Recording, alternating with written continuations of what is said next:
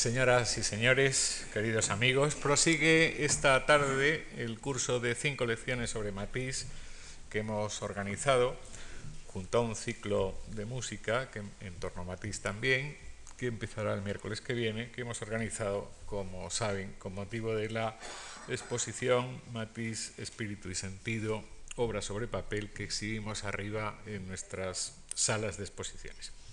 Esta tercera lección, a cargo del profesor y académico Francisco Calvo Serrayer, aborda un tema clásico en los estudios sobre el pintor, el de su relación con Picasso. Desde 1906, al menos, cuando los Stein, que acababan de encargar al malagueño, a Picasso, el retrato de Gertrudis, de Gertrudis Stein, y eh, en ese entorno presentan a los dos artistas, le presentan a Matisse, el año, por cierto, de la muerte de Cézanne, pues desde 1906, al menos, si no antes, la relación entre ambos pintores fue intensa y fue muy fructífera. Nadie ha mirado la pintura de Matisse como yo, y él la mía, afirmaba Picasso. Esta doble mirada es el asunto que hoy nos convoca de la mano de Francisco Calvo Serrayer, que es catedrático de Historia del Arte en la Universidad Complutense de Madrid y desde hace muchos años también crítico de arte del diario El País. Durante 1993 y 94 fue director del Museo del Prado, ha sido también vocal del Consejo Rector del IBAN, el Instituto eh, Valenciano de Arte Moderno, y en 1992 le fue concedida la medalla de honor de la Universidad Internacional Menéndez Pelayo en Santander, donde prácticamente no ha habido años sin que dirija uno de sus cursos. Ha sido comisario de varias exposiciones eh, que sería muy eh, prolijo relatarles a ustedes. Y es autor de eh, innumerables ensayos, innumerables crónicas y críticas de arte, y también de bastantes libros, entre los que yo destacaría Teoría de la pintura del siglo de oro, un libro verdaderamente imprescindible del año 81, Imágenes de lo insignificante del año 87, Del futuro al pasado, vanguardia y tradición en el arte español contemporáneo, libro del 89, La novela del artista, Imágenes de ficción y realidad social en la formación de la identidad artística, 1830-1850, es un ensayo de 1989 también, La senda extraviada del arte, del 91, Artistas españoles entre dos fines del siglo, 1880-1990, es un libro ya de 1991, y luego eh, sus numerosas monografías sobre aspectos o sobre de artistas o sobre artistas concretos. Deseamos todos los que aquí trabajamos agradecer muy vivamente al profesor Calvo Serrayer su nueva colaboración en nuestras actividades culturales y a todos ustedes su presencia hoy en esta tarde, recordándoles, por cierto, que el curso prosigue el martes y el jueves de la próxima semana con sendas conferencias de los profesores Valeriano Gozal y Juan Manuel Bonet. Muchas gracias.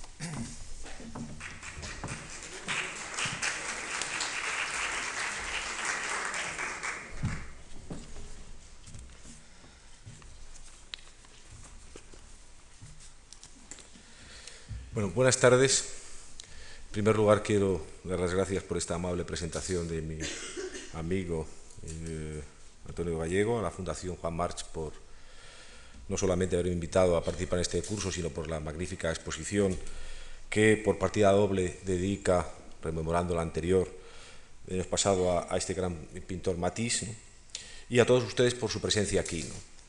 Y yo quisiera empezar mi, charla eh, para plantear este, esta conversación entre Matisse y Picasso, tan trascendental y tan subrayada como trascendental en el arte del siglo XX, rememorando algo que eh, tuve la oportunidad de presenciar precisamente en, esta misma fundación, cuando en 1980, con motivo de la inauguración de una exposición verdaderamente importante y en ese momento incluso quizá más todavía extraordinaria, dedicó al pintor norteamericano Robert Motherwell, eh, que asistió personalmente eh, en Madrid a esa circunstancia eh, y, que durante la rueda de prensa, que en ese momento, que incluso con un fervor, puesto que en, en, en, ese, en esos momentos no era normal que se hicieran exposiciones de ese calado, esa envergadura, y mucho menos que protagonistas vivos, ¿no? como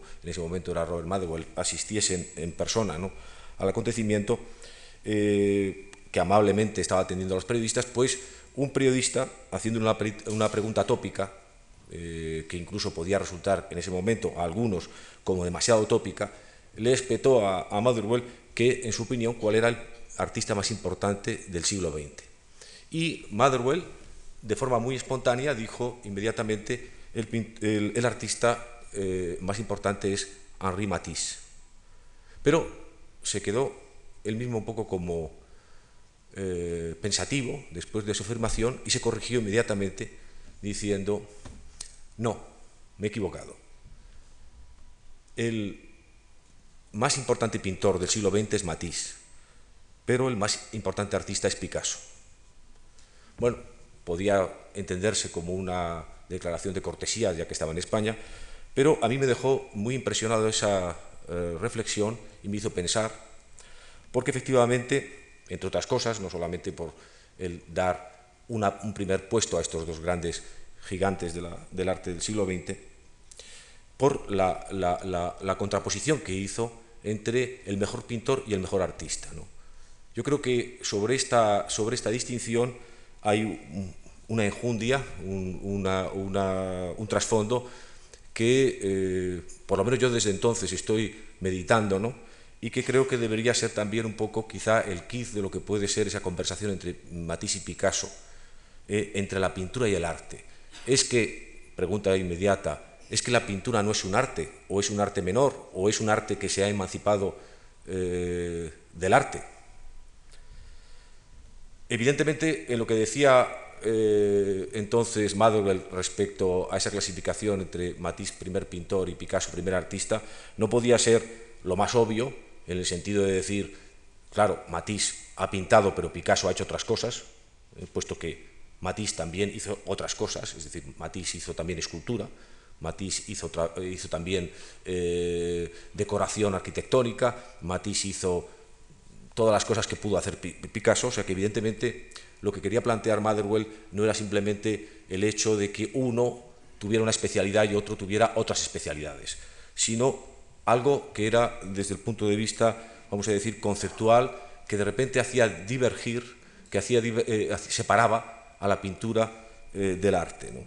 Algo que nos situaba en el drama de lo que es el arte contemporáneo, una historia que se remonta desde los griegos eh, de una forma lineal hasta nosotros, pero que precisamente en el comienzo de nuestra época de repente sufre una revolución y que nos pone eh, en la situación de entender lo que ha sido el arte en el pasado, pero sin embargo no saber con claridad lo que puede ser o está siendo el arte de cara al futuro. Y en ese sentido, podríamos eh, ya un poco eh, aproximarnos al diálogo entre Picasso y Matisse como el diálogo entre un arte que, que eh, trata de recoger lo que ha sido la tradición, la pintura, ¿no? un arte prehistórico, ¿no?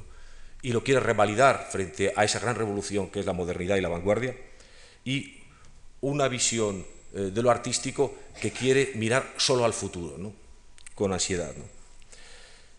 Yo creo que ese es el, kit de la conversación entre ambos, una conversación que, como ha dicho Antonio Gallego en su eh, presentación, eh, es, una, es, una, conversación que se mantiene prácticamente durante todo el siglo XX, que se inicia conociéndose físicamente los dos artistas en 1906, al amparo de ese, mm, esa tertulia tan extraordinaria que, que fomenta esos americanos que son los Stein y Gertrude Stein, que apoyan a los dos artistas, pero que se sigue manteniendo de forma continua prácticamente hasta la muerte de Matisse a comienzos de los 50. Y que incluso cuando ese contacto que mantienen fluido ambos artistas, según uno de los testimonios que tenemos de esa relación íntima entre ambos, ¿no? Eh, que además curiosamente está testimoniado por las mujeres de Picasso, es decir, que realmente esto le da un aire como de cotidianidad, que realmente eh, señala y precisa realmente lo que fue su relación, que fue una relación cordial y cotidiana, íntima, ¿no? en última instancia, pues cuando en el, en el famoso libro de una de las mujeres de Picasso, François Gillot, Vivir con Picasso, evoca la relación eh, continua, ¿no? cuando ya están los dos situados en, la Costa Azul, ¿no? en, esa especie de retiro, ¿no? ya un poco fuera de, las vicisitudes de vanguardia, que se visitan mutuamente. Desde luego, eh, François Gillot no duda que realmente, lo mismo que había dicho Fernand Olivier, Olivier, antes, que, eh, Matisse es el artista que más respeta a Picasso sino que eh, después de contar esas visitas y de contar esa forma de, hablar, manteniendo cada uno su independencia, replicándose, ¿no?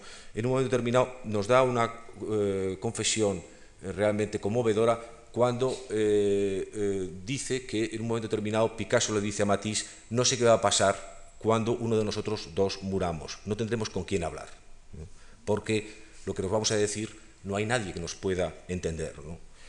Eh, Picasso le sobrevivió, como todos ustedes saben, eh, y hay que entender que cuando murió Matisse, en realidad esa posibilidad de diálogo se convirtió en un monólogo. Pero el diálogo, ¿en qué estaba eh, basado? Yo he hablado de, un diálogo que de repente enfrenta o confronta, en cierta manera, mantiene también una oposición dialéctica entre la pintura y el arte. ¿Qué ocurre para que eso pueda producirse. Tendría que decir que, muy, muy rápidamente, porque pienso que lo mejor, la mejor manera de ilustrarlo es a través de las imágenes, pero muy rápidamente quiero decir que el arte clásico, que se había mantenido vigente en Occidente hasta prácticamente la segunda mitad del siglo XVIII, había tenido como paradigma de lo que era el arte la escultura. Eh, esto es el motivo que es importante tenerlo en cuenta porque eh, una de las obsesiones para cuando de repente entra en crisis el clasicismo y por tanto de toda la eh, serie de vanguardias, empezando por el romanticismo que a partir de entonces se suceden, el objetivo fundamental a batir es precisamente la escultura. Y uno de los grandes teóricos y críticos y artista, ¿no? poeta, que realmente más hostiga a la escultura, forma de hostigar lo que era la tradición o el clasicismo, es Baudelaire, que es realmente uno de los heraldos de lo que es el mundo de la modernidad. Y Baudelaire dedica dos ensayos contundentes, inteligentes, penetrantes y demoledores contra la escultura. Uno de ellos muy temprano, decía la década de los 40, que tiene un título formidable y, verdaderamente devastador, que se titula ¿Por qué la escultura es aburrida? Y luego, años después, 10 o 15 años después, vuelve otra vez a insistir explicando porque efectivamente la escultura no tiene que ver nada con la modernidad. No voy a meterme en este debate, pero sí voy a recordar que el argumento fundamental de Baudelaire contra la escultura es precisamente que es un arte poco moderno porque es muy primitivo, porque no tiene capacidad de ilusionismo, porque, porque su materialidad eh, es eh, ciertamente como la manifestación más primaria y salvaje de lo que el hombre puede entender como eh, plástico en su desarrollo de la sensibilidad artística.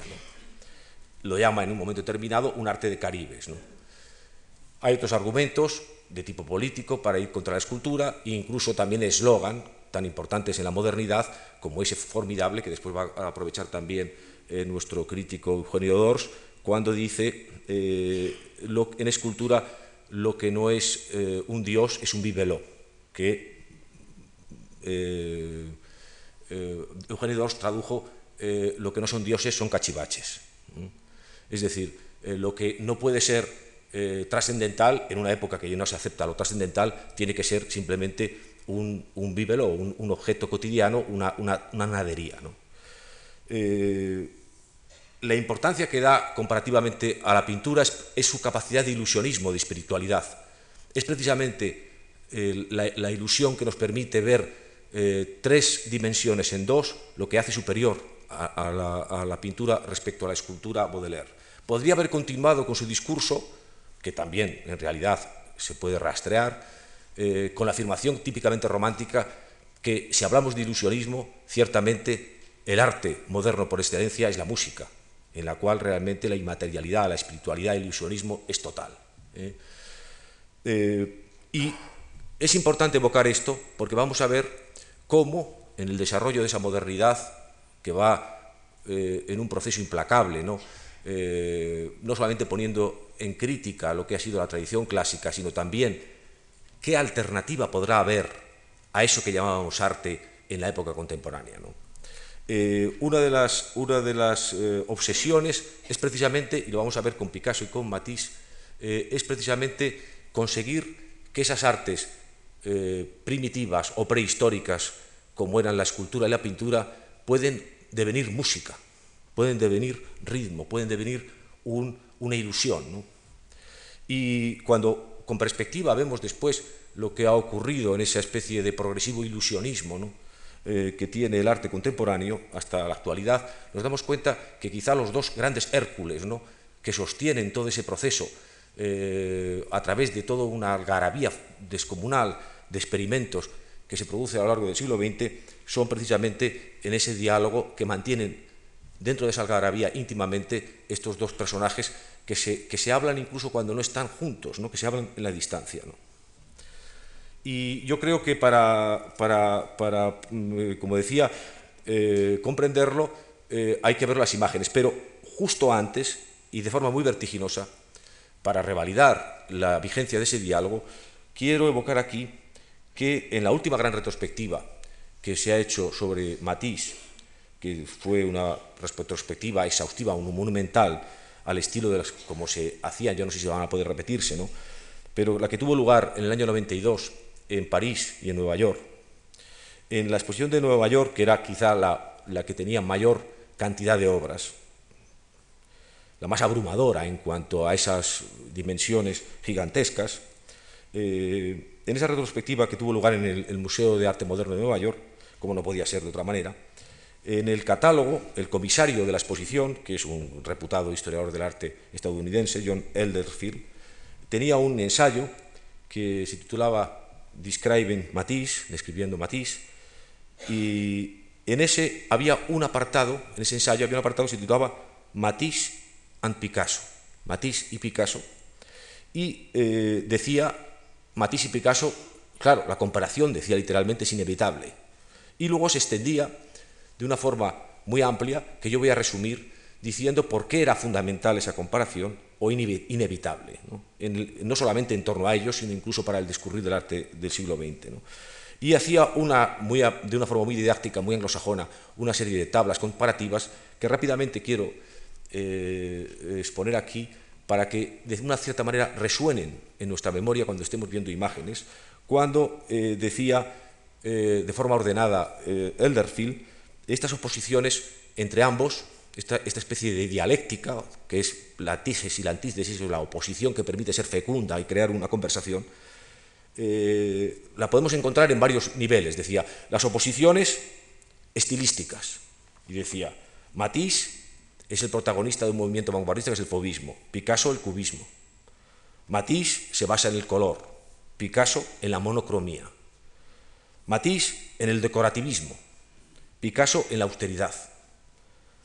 Matisse en el aplanamiento y la figura, Picasso en el espacio y la forma, Matisse en la percepción y visión, Picasso en la concepción y el intelecto, Matisse en la unidad, Picasso en la fragmentación. Decía, pero no solamente hay oposiciones estilísticas, hay también oposiciones, y es muy interesante, en los efectos que esos, esos estilos contrapuestos pueden producir. Y decía, Matisse es la armonía, Picasso la disonancia, Matisse la facilidad, Picasso la dificultad, Matisse la simplicidad, Picasso la complejidad. Y seguía todavía más haciendo una oposición ya no desde lo que puede ser la obra como estilo o su efecto estilístico, sino desde los puntos de vista, la actitud de los artistas. Y decía, Matisse es desvinculado y conformista, Picasso es crítico y comprometido. Matisse es artificial y Picasso es real. Matisse es, decía, vacacional, es decir, y, Picasso beligerante, polémico. Y por fin, eh, después de este contraste de, actitudes, contraponía ya incluso las sensibilidades personales. Y eh, en, este, en este criterio decía Matisse es tradicional, Picasso es vanguardista, Matisse es metódico, Picasso es mercurial, diríamos melancólico. ¿no? Eh, Matisse sin influencias, Picasso influyente, Matisse es un burgués francés, decía, Picasso es un bohemio internacional. Eh, para, para Matisse la biografía es irrelevante, para Picasso es fundamental.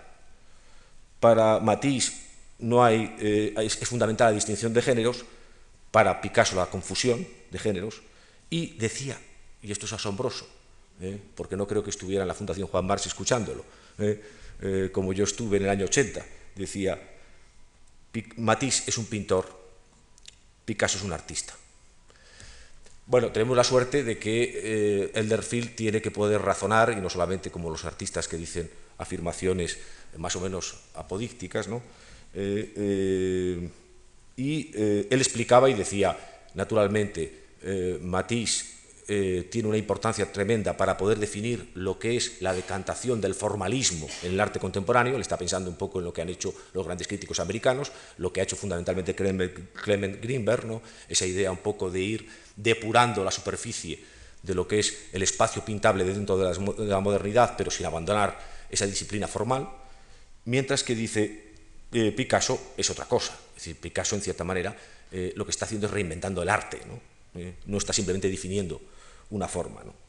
Y se ve en la necesidad, después de hacer este paralelismo, de defender, lógicamente, a Matisse, muy justificadamente. ¿no? Y dice, quizá en esta, en esta conversación puede dar la impresión de que es verdad lo que el propio Matisse de alguna vez se quejaba en vida, de que fundamentalmente, eh, y esto es una, son palabras de Matisse, eh, en un momento determinado, diciendo, al lado de Picasso siempre voy a hacer el papel de como la mujer.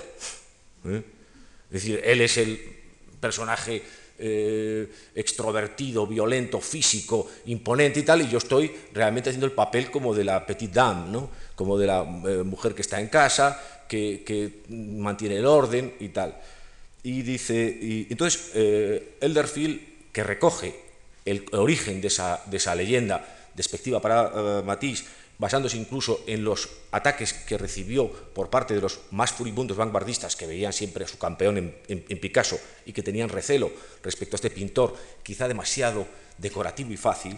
Entonces, eh, citando en, un, ataque a Matisse de Andrés Salmón del año 12, dice que decía Matisse es un modista de corte eh, femenino, ¿no? Entonces dice Elderfield, bueno, esto ocurre desde el siglo XVIII, que es que hay una obsesión porque cuando hay un artista que tiene atracción por eh, las superficies eh, eh, coloreadas, siempre es típico como de la visión femenina, ¿no? y siempre le, están endosando esta, esta, esta, esta actitud. ¿no? Y entonces, bueno, demanda una cosa que yo creo que es lo que nos está demandando también el DERFIL a nosotros, y que yo no sé si seré capaz de convocar aquí, es la idea un poco de restituir esa dialéctica en toda su profundidad y no en esta especie de simplificación, que, a pesar de que ser estas oposiciones que él mismo ha evocado muy sugerentes, sin embargo, sería absurdo plantear eh, de una forma tan elemental como lo bueno o lo malo, lo importante o lo secundario, lo decorativo y lo profundo, sino que realmente hay eh, como un trasfondo en el cual están implicados ambos y que en el fondo es en realidad explorar eh, qué pasa con esa gran aventura en la cual eh, es el arte contemporáneo, que significa dos cosas. Por una parte, la destrucción de una forma de ver y de hacer, y la creación de una incógnita. Y en ese sentido, eh, dice al final de su ensayo Elderfield que hay un contraste, entre los muchos que tópicamente se han establecido entre uno y otro artista, ¿no? entre Matisse y Picasso, eh, obvio. ¿no? Matisse nace en la zona extrema del norte de Francia, en una zona que está colindante con eh, los Países Bajos. Es un personaje, eh, por tanto, eh, que podríamos considerar típico del norte de Europa, ¿no? no solamente típico del norte de Europa, sino también de un medio que la cultura es fundamentalmente protestante, mientras que Picasso procede del más profundo sur, de Málaga, ¿no? de Cató con Bresía, Málaga, hay más que una distancia geográfica que es formidable, sino que también hay una distancia cultural extraordinaria que, por ejemplo, he dicho antes que esa zona en Francia es una zona fundamentalmente de cultura protestante, con todas las implicaciones estéticas que tiene eso, que son muy grandes, ¿no? y que se pueden apreciar también en el arte holandés histórico, ¿no? Eh, eh, sino que vemos que Picasso viene del extremo sur. ¿eh? es decir, de Málaga, es decir, de Andalucía, ¿no? de una zona eh, que es católica, que es tradicional, que es icónica, que es plástica. ¿eh? No digamos ya incluso el contraste violento, no solamente por lo que pueden ser dos eh, oposiciones de tipo antropológico-cultural, sino que incluso hasta de, medio social. ¿no? el medio social de Matisse es un medio social de una, de una burguesía provinciana, él hizo la carrera de Derecho llegó a ejercer de forma temporal eh, leyes. Picasso es hijo de un artista, eh, es decir, que, hay una, que empieza a practicar el arte prácticamente pues, desde que tiene uso de razón, porque lo ve en casa. Es decir, que hay una, hay, una, hay una contraposición, una tensión de extremos tan eh, radical que con dos genios no podía ser menos que fecunda.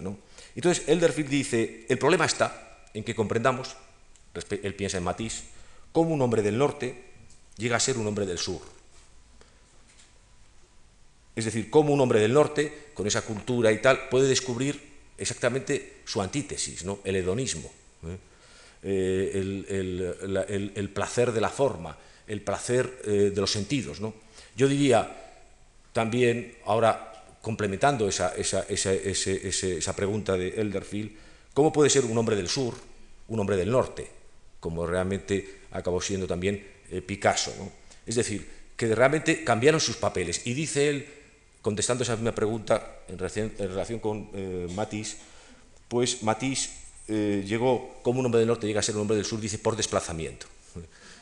pues entonces quiero decir que realmente estamos viendo cómo desde dos extremos geográficos opuestos se encuentran en un camino eh, que no solamente es espacial, sino que es temporal, porque también en cierta manera se está dirimiendo lo que es el destino del arte contemporáneo, se encuentra en un punto intermedio precisamente Picasso y Matisse. Pero yo creo que es fundamental que ahora empecemos un poco a ver las imágenes. Eh, espero saber funcionar este aparato.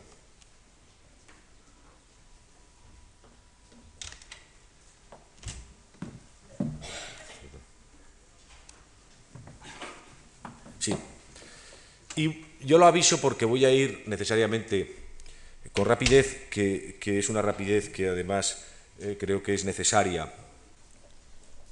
No sé cómo puedo dar ahora una cierta luz aquí. Perdón, soy una, de una torpeza. Ah, muchas gracias.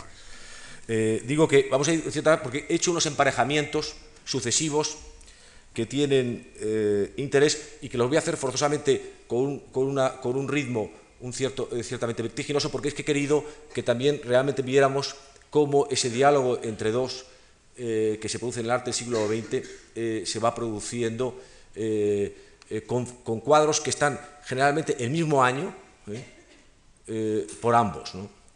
Y empezando por cuadros como este desnudo en azul, que está en este momento en exhibición por casualidad venturosa en la, Fundación Museo Thyssen-Bornemisza, en la exposición Forma, el ideal clásico en el arte contemporáneo, que es de Matisse y que es del año 1899-1900, eh, voy a empezar con, este, con este cuadro y otro cuadro que voy a poner de Picasso inmediatamente después, en una época que todavía no se conocía, ¿eh? pero que quiero empezar por ahí porque quiero subrayar el hecho de qué es lo que se encontraron ambos, con la diferencia de edad que, Matisse era 11 años mayor que Picasso, y esto también es un dato importante. ¿no? Eh, eh, ¿Qué es lo que se encuentran cuando empiezan su carrera artística? ¿no?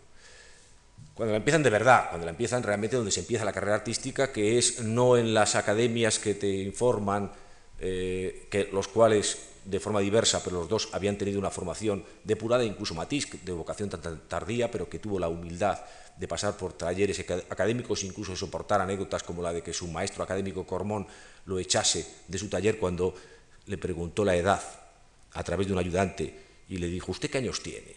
Y entonces dijo, 30 años. Entonces el maestro dice que se tiene que ir.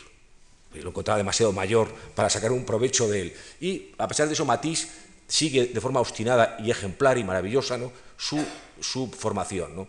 Bien, pues digo que en ese momento lo que se encuentra esa generación, esa generación que aunque pertenecen a la misma, hay todavía una cierta eh, también diferencia sustancial, la de que marcan 11 años, eh, que es el desafío de reconstruir el primer gran vacío que se produce en la vanguardia artística occidental, que es cuando ya no solamente se ha modernizado el contenido, cuyo proceso se acaba hacia la época del impresionismo, ¿no? Cuando realmente ya cualquier tema es un tema digno de ser tratado en arte, y entonces empieza ese eh, movimiento arrasador, sorprendente, deslumbrante del impresionismo, en el sentido, sobre todo a través de Monet, eh, Sisley y Pissarro, de disolución de la imagen, en función de esa percepción visual instantánea eh, que tiene la velocidad de la luz, y que entonces de repente hay una especie de, licuación de la sustancia pictórica y todo se desvanece en una especie como de atomización perdón, del color.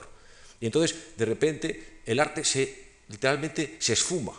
Y entonces hay una generación, que es la generación, atención, de Matisse, de, Picasso, pero también de Toulouse-Lautrec, que es casi de la, que es pocos años mayor que Matisse, aunque muere trágicamente de forma precoz, eh, que es la generación también de Gauguin y la generación de Cézanne, más eh, de edad mayores, que es la, idea de, cómo reconstruir una modernidad después de esa especie de enorme derribo, de esa especie de dilución de lo artístico. Y ambos participan de, esa, ilusión reconstructiva, eh, que eh, vemos en el desnudo en azul de, de Matisse, que es todo un programa, puesto que la recuperación del desnudo es el paradigma de lo clásico, es un intento de, confrontar eh, la modernidad pictórica con lo que ha sido disuelto, que es el clasicismo, eh, que vemos ya incluso cómo en realidad él está animado por el fervor, un fervor que tiene que ver mucho con la tradición pictórica francesa del color, un fervor que tiene que ver tanto con el color como tiene que ver con toda esa tradición eh, francesa que, inicia, que se inicia a comienzos del 18 con Watteau, que tiene todos esos fantásticos coloristas que son los pintores galantes, que después vuelve otra vez a retornar a la mitad del siglo XIX y que, en cierta manera, eh, también, como se puede negar, en, pintores como Monet, Sisley y Pissarro había llegado a una sutileza extraordinaria, pero que se había disuelto, entonces, ¿cómo reconstruirla? ¿no? ¿Cómo reconstruir eh, la esencia de lo que era la pintura, precisamente reconstruyendo lo que el color había disuelto, que era la propia figura, y a través del desnudo? Lo vemos en el caso de este cuadro y casi a la vez, en 1902, tenemos el ejemplo de otro azul, de otro azul, que no es un desnudo, sino que es esta madre con niño del periodo azul de Picasso. Esto del azul, eh, evidentemente color simbólico que tiene que ver con la melancolía, que tiene que ver con toda esa especie de prestigio que tiene ese momento el simbolismo, la idea un poco de lo melancólico, pero que también vemos en una reconstrucción de figuras que en el caso de Picasso evoca a Puy de Chavannes, que evoca también lo que va a ser en ese momento redescubierto, que es el greco, esa idea un poco también de una, de una figuración eh, que eh, todavía está llameando, pero que tiene todavía una, una, sustancia. ¿no? Y vemos cómo incluso de una forma muy especial están explorando de una manera divergente, pero sin embargo los mismos problemas. ¿no? Y pasamos a un momento crítico, que es previo todavía a conocerse, pero que ya es el momento un poco como de definición más radical, que es cuando, por ejemplo, Matisse pinta este retrato de su colega y amigo André Deren en 1905, eh, y que tiene que ver con la fundación de ese movimiento que no quería ser fundado como grupo, pero que de repente al eh, encontrarse, como todos ustedes saben seguramente, eh, los artistas en, el salón alineados con una afinidad vanguardista. El crítico Louis Bossel los llamó Donatello y Milia de Faux, Donatello, un escultor en medio de las fieras, fieras porque efectivamente de repente tenían un uso peculiar del color que consistía en que en vez de intentar darle una sustancia real al color en realidad ellos imponían la realidad del color, ¿no? en función de sus propias armonías autónomas. Entonces ahí se ve ya claramente cómo eh, eh, Matisse ha decidido que su revolución va a ser una revolución fundamentalmente cromática, la reconstrucción del prestigio de la tradición de la pintura va a ser fundamentalmente intentando confrontar el aliento de modernidad que puede tener la pintura a través del color.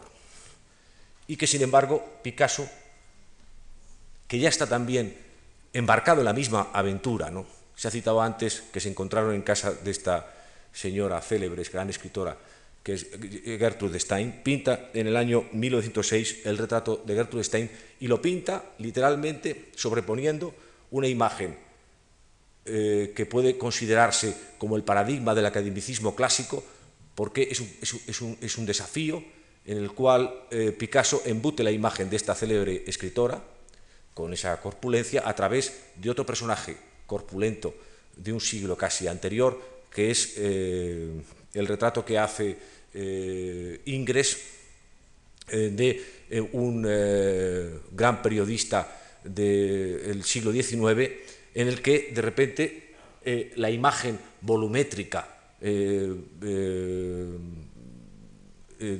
dibujada, clásica del personaje, tiene una gravidez eh, y con eso Picasso un poco también se suma a esa idea de que la modernidad tiene que reconstruirse a partir de ese diálogo que tiene que ver con aquellos eh, artistas como Ingres, que aparentemente eran conservadores y clásicos, pero que en realidad lo que habían hecho era una abstracción formidable eh, de, del lenguaje artístico, ¿no? reduciéndolo a la línea, a la construcción, etc. ¿no? Y a partir de ese momento vamos a ver cómo, una vez definidas las posiciones de ambos, van a estar constantemente, eh, en cierta manera, como desafiándose mutuamente. Eh, en el año 7 hay este famosísimo cuadro, El lujo en la primera versión, de, de Matisse, en el que la figura queda sintetizada, como veíamos en el retrato de Rotur de Stein, eh, también reconstruyendo el ejemplo eh, que ha proporcionado eh, Ingres y que ha proporcionado también Degas, ¿Mm? un intento un poco de dar un nuevo sentido y la figura queda, el, fondo queda aplanado, definido como campos de color. Y sin embargo, Picasso en el año 7 lo que hace es el célebre cuadro de las señoritas de Avignon, en el cual vemos cómo esa reconstrucción figurativa de repente tiene esa remoción eh, violenta de insertar toda esa eh, eh, interposición áspera ¿no? de formas que trae el arte negro ¿no? y que convierte realmente todo esto en una, en una, en una chirriante acumulación de ángulos agudos y en el que la sensualidad se convierte en algo cortante, violento, inquietante. Es decir, cómo en uno el, placer eh, se va definiendo como precisamente un estado de confort y en otro precisamente el placer se convierte en algo realmente amenazante. Con todo lo que puede significar esto de análisis formal y también de, trasfondo ético. En 1909, eh, eh, en pleno desarrollo del cubismo, ese inquietante movimiento que tantas consecuencias ha tenido para realmente fundamentar un nuevo lenguaje eh, que prescindiera realmente de la relación de perspectiva con la realidad, tal y como se había sido en la tradición artística occidental, hace, sin embargo, esta obra extraordinaria, una naturaleza muerta, también es una definición, la elección que tiene constantemente Matisse entre naturalezas muertas, es decir, eh, naturalezas, eh, la vida aquietada, la inmovilidad, la eternidad de las cosas, y la figura de la odalisca eh, desnuda, es decir, el cuerpo como vivo, en, una actitud de reposo, y la naturaleza que está reposada porque es la naturaleza que, de las cosas que permanecen. Bueno, entonces hay este, este, este formidable ejemplo en el cual vemos cómo el fondo se convierte en un mapa eh, decorativo, en un mapa en el cual el ritmo de las líneas muy a la forma, de la forma que él está ya investigando y muy interesado, es decir, que es todo este interés que tiene por todo el arte eh, eh, árabe, por todo el arte oriental, por todo lo que tiene un poco la abstracción de ritmo primario, ¿no? Eh, de ritmo musical primario, que fundamenta el color y la cosa posada en medio. ¿no? Todo esto en medio, comparemos esta naturaleza muerta con la naturaleza muerta que en el año 9 de las muchas que hace Picasso, hace aquí con esta botella, con esta botella además de anís del mono, esa botella que tiene esa, esa cristalización, ese, como decía Ramón Gómez de la Serna, eh, eh, hablando del cubismo, del manicomio del oblítreo, ¿no? es decir, en el cual de repente eh, toda esa cosa española que va al licenciado Vidriera, ¿no? que es convertir la realidad como una cosa cristalada, ¿no? de espejos, confusa, eh, ilusionante, eh, también, eh, por lo tanto, engañosa. ¿no? Entonces vemos, por un lado, esa, esa sensación como de, como de decoración, de, de, de, intemporalidad, de intentar que toda esa especie de caballo descuacado de la modernidad se convierta en algo confortable, ¿no? Y esta idea un poco de, en realidad, explotar lo que tiene más de inquietante, más de ilusionante, más de equívoco, más de perturbador la modernidad. Estos contrastes los vamos a ver constantemente. Esta naturaleza muerta con naranjas del año 12, cuando ya se ha producido todo el proceso del cubismo analítico de disolución de la imagen y estamos ya en vías de la reconstrucción de la imagen con el cubismo sintético, eh, tiene también eh, cumplido contraste con esta otra imagen de Picasso de naturaleza muerta con una silla, con una rejilla de silla, ¿no? del año 12, donde eh, de nuevo esa especie como de, armonía de colores, de abstracción rítmica, de decoración, quedan eh, violentamente contestadas por esta apelación eh, al caos e incluso a lo más inmediato de la realidad, incluso con esa interposición de la técnica del collage sintética, de incluir elementos de la realidad como elementos pintables. Pero rápidamente quiero ver cómo frente a esa especie como de constantes oposiciones extremas que se tensan, de repente hay como una reunión, como corresponde una síntesis al cabo del tiempo que se va a repetir. Y eh, Matisse que ha realizado una de sus obras más memorables, que también está, se puede ver en la exposición, esta de la primera versión de la danza ¿no? del año 9, eh, en un campo de color, eh, con estas figuras en las cuales de repente funcionan como esas figuras también eh, de la decoración, ¿no? que tienen, ya pierden una sustancia existencial, antropológica, para convertirse también en formas, ¿no? formas de danza. ¿no? Vemos que, que hace eso, que después en cierta manera lo repite ¿no? en este ejemplo de esta versión que hace de la danza para eh, eh, los encargos que hace de los, eh, de los mecenas rusos Sukhin y Morozov, que está en el Museo de Pushkin y que se pudo ver en la exposición que hubo de estos coleccionistas rusos de Matisse, también en la Reina Sofía hace ya pues, casi 20 años, del año 11. Vemos que de repente esta abstracción de la pintura que va siendo cada vez más música, ¿no? pues se va convirtiendo más en algo muy espiritual, muy deleterio, muy decorativo, muy rítmico, vemos que de repente también es recogida por Picasso, el Picasso del 18, el Picasso del reencuentro del orden. Y entonces de repente Picasso, eh, que sigue con el tema de la presencia de eh, física, de la realidad del paisaje, la mujer, etcétera, pero sin embargo está también como de repente reivindicando esa melodía, ¿no?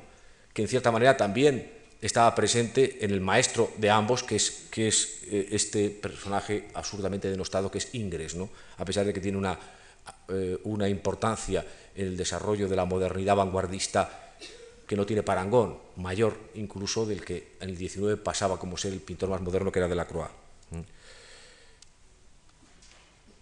Y en el año 15-16, eh, en ese momento en el cual se está terminando o desarrollándose la, Primera Guerra Mundial y que va a haber esa especie de crisis de la vanguardia, vemos que Matisse hace esta naturaleza muerta, eh, también eh, que está flotando en el espacio, eh, con una síntesis de formas, y que Picasso, de nuevo otra vez, según que ha habido esta especie como de repente encuentro, hay de repente otro comienzo de separación cuando la vuelta al orden se convierte en algo sensual, masivo, volumétrico, eh, en el cual hay el espacio que llena la figura, pero también hay incluso hasta el inquietante eh, eh, agujero negro del espacio interno de la propia jarra, ¿no?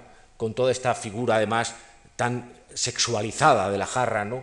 incluso subrayada con esa especie de, sentido provocador que tiene Picasso, con la presencia de las frutas en el plato, etc. Es decir, consigue en esta, con, esta, con, esta, con esta imagen no solamente darnos la perentoriedad física de un balaustre, sino incluso de una mujer, ¿no? de, un, de un desnudo, ¿no? Eh, con una densidad acre. ¿no? Eh, vemos un poco cómo entonces en esa vuelta al orden, sin embargo, van a haber, va a haber una nueva divergencia eh, que instantáneamente está todavía como acompasada. Este ejemplo de, esta, de este retrato femenino de Loret con turbante del año 17 eh, podría ser respondido en el sentido de esta recuperación del diseño lineal por parte de Matisse por el famoso eh, retrato que hace a Igor Stravinsky, que es un retrato lineal formidable, de melodía lineal tipo Ingres, ¿no?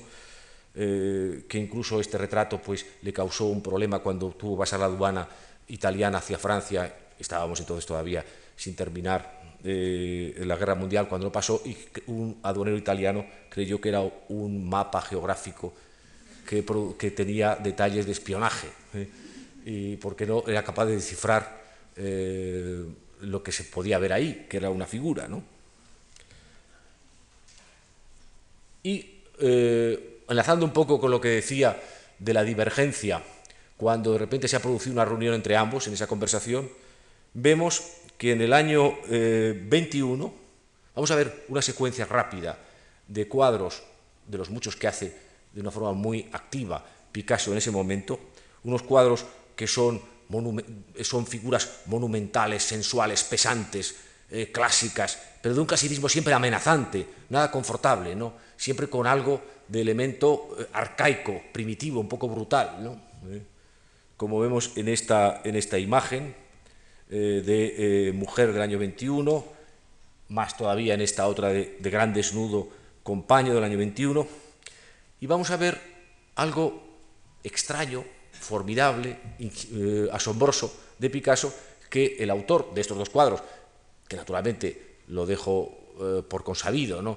tiene una secuencia porque la producción de, Picasso es eh, una producción ansiosa, eh, vertiginosa, ¿no? cuando está en vena, ¿no? y que naturalmente puede hacer eh, imágenes de este tipo, casi no digo a decenas, sino a centenares, pero de repente coloca en el año 21, sin salirse, un salto que recuerda un poco también a esos, a esos, a esos, a esos, a esas, sustos que nos da muy eficaces un gran amigo suyo que ha retratado antes en música, que es Stravinsky, ¿no? esa especie como de, como de contrapuntos, como de elementos que de repente nos aproximan a otra dimensión, o una dimensión irónica que crea, que rompe ¿no? la secuencia, y hace este cuadro, que es un cuadro formidable, increíble, del año 21, que es el que mantuvo excepcionalmente aislado de la decadencia de, otros vanguardistas que eran denostados por las nuevas generaciones, pero que a Picasso le mantuvo siempre como un ídolo para las nuevas generaciones, porque realmente daba esta especie como de, salidas de tono asombrosas, yo creo que para todo el mundo y también para él mismo, ¿no? como de repente hay esta especie como de, inserción violenta ¿no? de un elemento que parece recuperar eh, todo eh, eh, esa reconstrucción más, más radical del cubismo sintético, ¿no? Eh, que hay el elemento también de eh, sarcasmo, de humor, de caricatura, eh, el elemento musical que constantemente está cerniendo a estos dos pintores, al fin y al cabo aplastados por toda esa imagen que ha creado la modernidad, como la música, como realmente desde el romanticismo, lo que en el fondo constituye la esencia de lo moderno. ¿no? Todo esto no quiere decir que la paradójicamente, precisamente en ese momento, a, nadie, a todo el mundo le empezara a horrorizar la música popularmente, ¿no? Pero estoy hablando un poco como de los hornos, ¿no? De la creación, ¿no? Y veamos, en contraste, en el mismo año 21, lo que hace Matisse. que no solamente es más armonioso, más coherente, sino que no tiene ninguna disonancia. Vemos este ejemplo de estas mujeres eh, eh, en el canapé, también titulada El diván del año 21.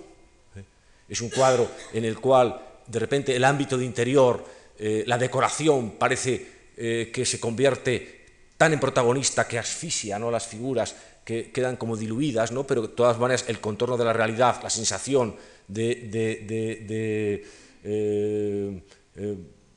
armonía decorativa, ¿no? Eh, de, incluso de la presencia de la ventana, tan emblemática para la tradición pictórica occidental desde Alberti, ¿no?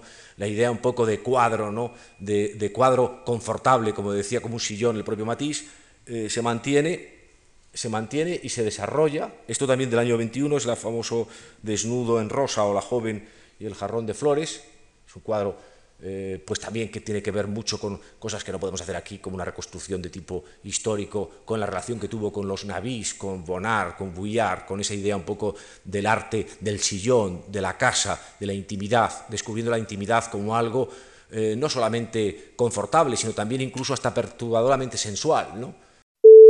Eh, Matisse, Picasso responde con esta especie de mm, manifiesto de la flauta de pan del año 23, la, misma fecha que la anterior, que es de una severidad y una austeridad intimidante.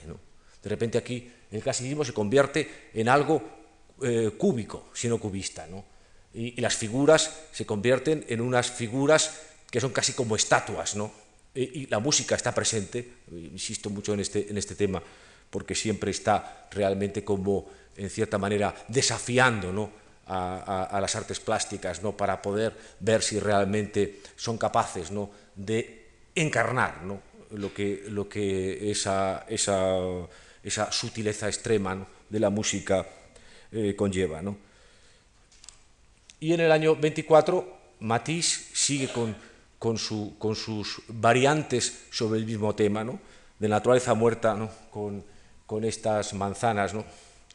Eh, sobre un mantel, evidentemente casi huelga decir, subrayar eh, el atrevimiento de las combinaciones cromáticas, los elementos cálidos y fríos, ¿no? Eh, los tonos, todo, ese, todo ese, ese, dibujo de, motivos decorativos. Él había pasado por España hacia el norte de África, le había interesado mucho, lo he dicho antes, todo el mundo árabe, etc. ¿no?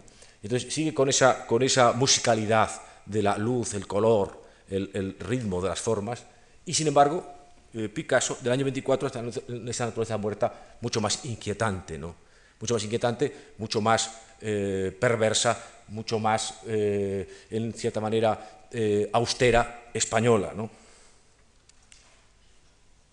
Picasso, esto Matisse, en esta pianista del año 24, que es una apoteosis de ese mundo familiar de la intimidad que recuerda mucho pues, lo que decía antes, los Navís, Bouillard, Bonnard, ¿no? Y otra vez el instrumento musical, ¿no? en ese mundo en el cual los trajes, el empapelado de las paredes, las alfombras, todo es un motivo ¿no? para que de repente haya esa investigación en el cual el color está reconstruyendo el nuevo sentido, se está revalidándose, no solamente para poder eh, construir una mirada moderna, sino también incluso con ese desafío que no solamente es el hecho de que haya una mujer tocando el piano, sino que a ver si puede obtener esa extrema abstracción de la musicalidad. Vemos que hace eso, vemos también que hace esta nueva odalisca eh, en ese tema, en el cual además también el fondo se hace enormemente animado y audaz. Y la respuesta de Picasso es esta, ¿no? del año 25. Este célebre estudio con la cabeza de yeso, que incluso tiene una importancia, se lo digo también como comentario, porque ese, brazo fragmentado después se quiere ver también como antecedente de las, del brazo fragmentado y los trozos fragmentados anatómicos que aparecen en el Guernica, pero que el cuadro, aparte de esas connotaciones eh, que tengan seminales respecto a obras posteriores importantísimas de Picasso, lo que tiene otra vez es lo que habíamos visto en la naturaleza anterior, es de repente un elemento eh, como sádico, tajante, inquietante, eh, de lo que se está produciendo en ese momento. Estamos hablando del año 25 que se acaba de fundar el surrealismo, surrealista, en el sentido de que realmente estamos viendo ahí eh, la aparición eh, de elementos que no pueden ser simplemente explicados por lo que una mirada de una forma serena puede comprender, sino que realmente hay que hablar al otro lado del espejo. ¿no? Y Matisse, en el año 26, esta odalisca, en el mismo sentido sereno, sensual que hemos visto, y vamos a ver una secuencia entre el 27 y el 29 de Picasso que yo creo que quizá eh, como contraimagen puede indicarnos realmente otra vez un elemento de tensión casi hasta la ruptura, ¿no? Porque Picasso, como eh, ocurre, en ese sentido volveríamos un poco a, que, a quien antepone el arte a la pintura, al que eh, antepone el arte al oficio o a la sabiduría de lo que puede ser el oficio, hay de repente la, la, intención, la osadía de jugar todos los papeles. Y vemos, por ejemplo, en este mismo tema, aparentemente íntimo, de la mujer sentada, de la mujer la odalisca, vemos los siguientes ejemplos de Picasso. Primero, esta mujer sentada del año 27, que tiene este, este carácter sintético, pero naturalmente una intención mucho más afilada, cortante, brutal, ¿no? en su definición, ¿no? Que se, exacerba en este celebérrimo cuadro, ¿no? que es el pintor y su modelo del año 26, que es lo que en ese momento después también le va a permitir revolucionar la escultura contemporánea a través del homenaje a Apollinaire, que es lo que llamaba Julio González el dibujo en el espacio. Una monocromía eh, casi total y una especie como de eh, locura de líneas que recuerdan a la historia de ese famoso pintor, Frenhofer, protagonista de la novela de la obra maestra desconocida de Balzac, que parodiaba la metáfora de un pintor moderno enloquecido, en el cual al final no se puede ver ni apenas lo que quiere pintar, ¿no? y que, curiosamente, por encargo de Volar, va a hacer una, una, ilustración de esa famosa obra de Balzac, el propio Picasso, de estos años. ¿no? Entonces vemos esta, este, este otro ejemplo y este ejemplo que es quizá el más brutal, este desnudo del señor rojo del año 29, en el cual esta idea de la odalisca eh, sobre tonos eh, cálidos, rojos, violentos, sensuales, con, un fondo que, tenemos, que tiene un carácter matisiano, sin embargo se convierte en algo grotesco, monstruoso, eh, horripilante, ¿no? inquietante en cualquier caso. Hay que dar un salto en la década de los 30, que es una década fundamentalmente picasiana, porque es una década llamada década de hierro, es una década en la cual se van a producir todos los horrores, ¿no? Eh, no solamente la Guerra Civil Española, sino también, como todos ustedes saben, el comienzo de la Segunda Guerra Mundial, es la época de las dictaduras, dictaduras eh, fascistas, dictaduras comunistas, en una especie como de, de, alineación de todo el mundo en una alineación completamente militar, ¿no? Eh, brutal, y que es una época también de ajuste de cuentas con la vanguardia. Creo que es muy interesante ver precisamente sobre el momento crítico de esa dura década de los 30. Ver, fijaros en el 37, la fecha en la cual ejecuta el Guernica, lo que ocurre entre ambos pintores. Por ejemplo, Matisse pinta en el año 37 mujer con este abrigo violeta, que es eh, no solamente está dentro de lo que ha estado viniendo pintando, ¿eh? pero eh, que todavía, si se quiere, tiene todavía una sensualidad, un ritmo mayor, como si realmente todo lo que está ocurriendo alrededor no, no existiera, sino que la única forma de soportarlo fuera creando algo que pudiese realmente mantener, en todo caso, la, la, idea de humanidad. ¿no? Que yo creo que también es muy importante cuando se acusa a Matisse también de escapista o hedonista, ¿no? entenderlo. ¿no? Sin embargo, Picasso, y quitando al lado el ejemplo evidentemente que sería tópico, que es el del Guernica, vemos que en el año 37 hace las siguientes cosas.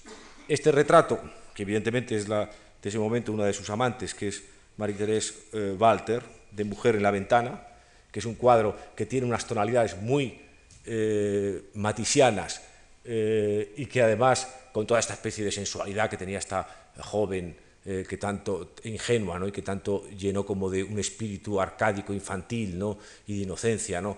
y de sensualidad inocente, a Picasso, que ya estaba en una madurez biológica y con todos los problemas que desde el punto de vista también de la madurez humana y también artística supone eso para un artista. Entonces hay esta, esta, esta, esta imagen distorsionada, pero que tiene la gama la sensualidad y también incluso la ventana típica de Matisse.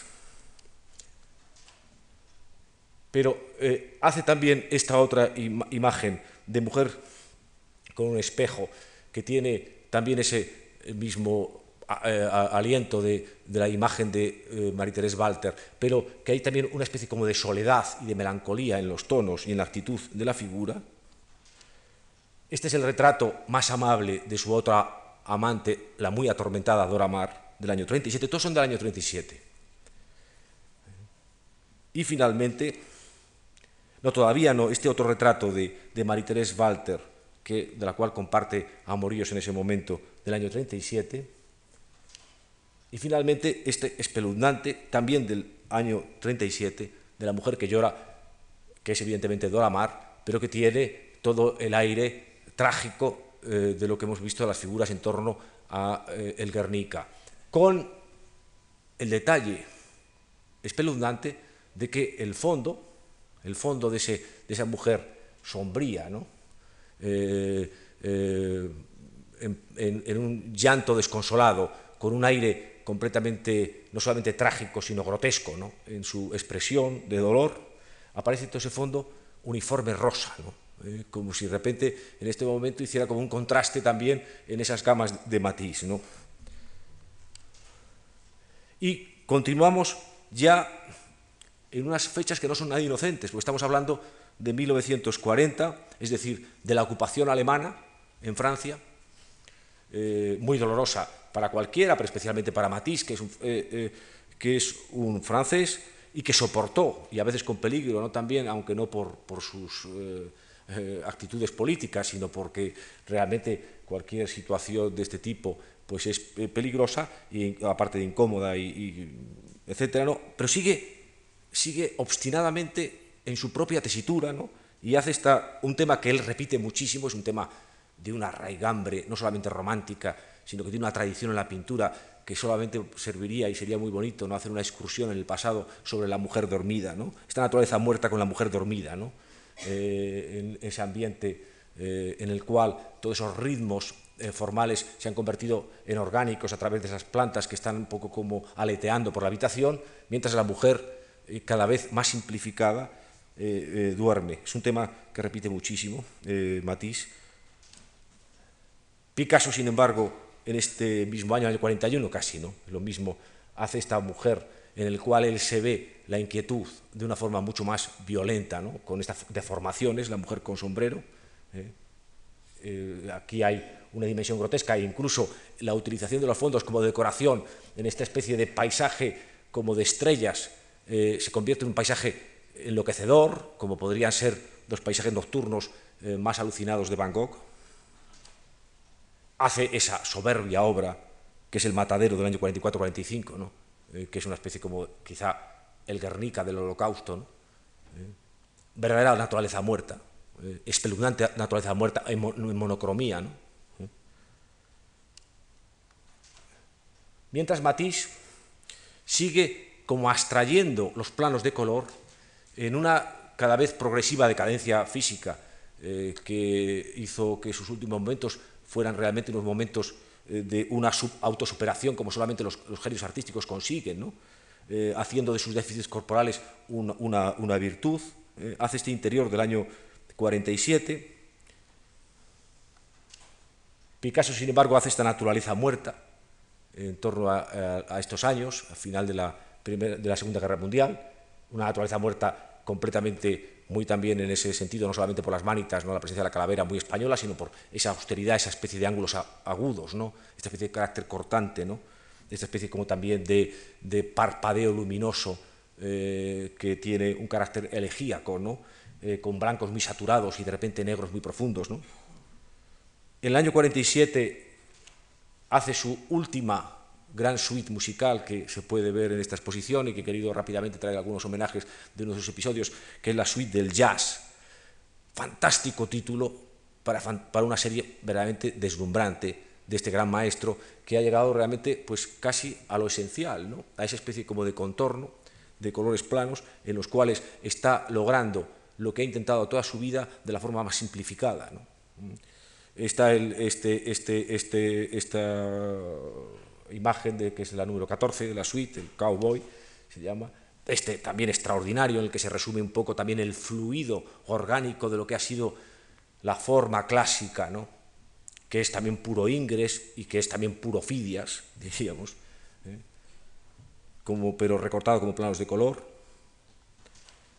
O estos ejemplos en los cuales no solamente es un fluido tan apacible, sino que también hay esta especie como de, de explosión en el cual el ritmo eh, salpica, ¿no? fuera del plano ordenado, es decir, esa especie como de voluntad, de matiz, por la cual eh, la, pintura, el color, ¿no? debe dar cuenta de todos los episodios eh, a los que les desafía la modernidad ¿no? y que crea realmente esta también extraordinaria imagen sintética de ese elemento. Y lo mismo, ¿no? lo mismo en esta otra imagen eh, de la propia serie de jazz, pero que yo quiero contrastar con esta otra imagen de Picasso del año 50, que son las señoritas dormidas en el borde del Sena, claramente un pastiche, una recreación del famoso cuadro de, las, de Marcel o bord de la Seine de, de Courbet, un cuadro eh, de una sensualidad casi insoportable por su carácter eh, eh, imponente, acre, directo, ¿no? y que aquí se convierte también en una especie de, articulación de formas mm, como si fuera un traje bizantino, ¿no? que sin embargo mantienen esa sensualidad perturbadora. ¿no? Es decir, que cuando parece que Matisse se va a ir ya a una especie de purificación abstracta eh, que también fuera un poco como el final de Monet y del impresionismo, de repente viene esta especie como de retorno ¿no? a lo más eh, brutalmente directo y animal ¿no? de la sensualidad por parte de Picasso. ¿no? Este también es el, matiz final eh, del año 52, cuando empieza ya a recortar y a cortar y a decorar con, papeles recortados, eh, que no tienen que ver con el collage, porque en realidad es una especie como de talla del color, eso lo explica él muy bien. Es un color acuchillado, no es un color simplemente. Eh, este es ejemplo, ¿no? que es un ejemplo más fantástico de este wash, eh, que está en, el, en el, MoMA, que es Memoria de Oceanía, ¿no? del año 52-53, en el que ya este poder de síntesis y de, espiritualización parece extraordinario. El ejemplo de esta composición con máscara del 53 también es formidable porque eh, tiene muchísimo que ver con muchos de los elementos que resumen su pasado, ¿no? esta, esta idea de la decoración, de la simetría, eh, incluso en este caso de la síntesis de la figura humana, ¿no? como si realmente fuera casi un recortable infantil. ¿no? con esa especie como de, perturbadora sencillez que tiene la belleza cuando alcanza ¿verdad? sus grados eh, supremos. Y cuando ya eh, muere Matisse, de repente hay como una vuelta al interior de lo íntimo y lo hogareño por parte de Picasso y hay estas dos obras con las que voy a terminar este rápido repaso, que es el de Claude, su hijo Claude, dibujando del año 54, eh, que quizá es eh, por espíritu, aunque no por forma, ¿no? lo que pudiera eh, recrear mejor el espíritu de lo que era la visión de la pintura y de la pintura como precisamente ese ámbito, esto, ámbito íntimo, confortable de Matisse. Y este taller de la Californie, en el cual eh, también está como reestructurado, aunque naturalmente imponiendo esa gama eh, siempre como más monócroma, más siniestra de Picasso, un poco también ese universo del pintor eh, que también de repente se reconoce ¿no? en esas pautas rítmicas y decorativas. ¿no? Ciertamente en este repaso, por fuerza parcial, ¿no? de ese diálogo, que más que con interpretaciones, con palabras, hacen a través de imágenes y que se puede haber naturalmente realizado por otros muchos sendas, ¿no? pero que hemos estado haciendo aquí, ciertamente vemos que realmente la conversación que mantienen Picasso y Matisse esa conversación que Motherwell aquí mismo evocaba entre la que puede hacer el máximo pintor con el máximo artista, es la conversación entre el hombre quizá que afronta la modernidad aplastado por el pasado, ¿no? frente a Matisse, el hombre aplastado por el porvenir, que es un peso tremendo en ambos casos, ¿no? un peso que se contrapesa entre ellos, un lastre que se contrapesa. ¿no? Un poco que me recuerda un poco también a, para eh, ponerle también un, título, ¿no? El título de, ese gran escritor eh, medio francés que es Julian Grinde, de Cada hombre su noche. ¿no? Uno puede eh, pensar, viendo este diálogo, que la, la tradición, Matisse no es obviamente el futuro, aunque también quiero recordar respecto a eso, si Matisse le encarga, le, encargamos o le cargamos, ya que hablamos de peso, con la tradición, lo que decía Chesterton eh, respecto a la democracia, que decía que no tenía legitimidad hasta que no diésemos eh, votos a los muertos, que al fin y al cabo nos constituyen a nosotros, tiene mucho más importancia y que no les hacemos caso y destruimos su legado. Pues decía que en ese sentido un poco de ver el pasado no solamente como un peso muerto, sino como un peso que permite que vivamos, eh, la tradición no es obviamente el futuro, pero quiero preguntar, ¿el futuro, Picasso, el arte, para Motherwell, es acaso el porvenir? Y quiero recordarlo porque recuerdo haber oído y luego leído un formidable poema precisamente escrito en una época de la década famosa de los 30, que tan eh, agitación tuvo para todos los que la vivieron y especialmente para estos dos grandes genios de la pintura, que es el gran poeta Oden, que va haciendo un poema que va hablando de lo que es el ayer.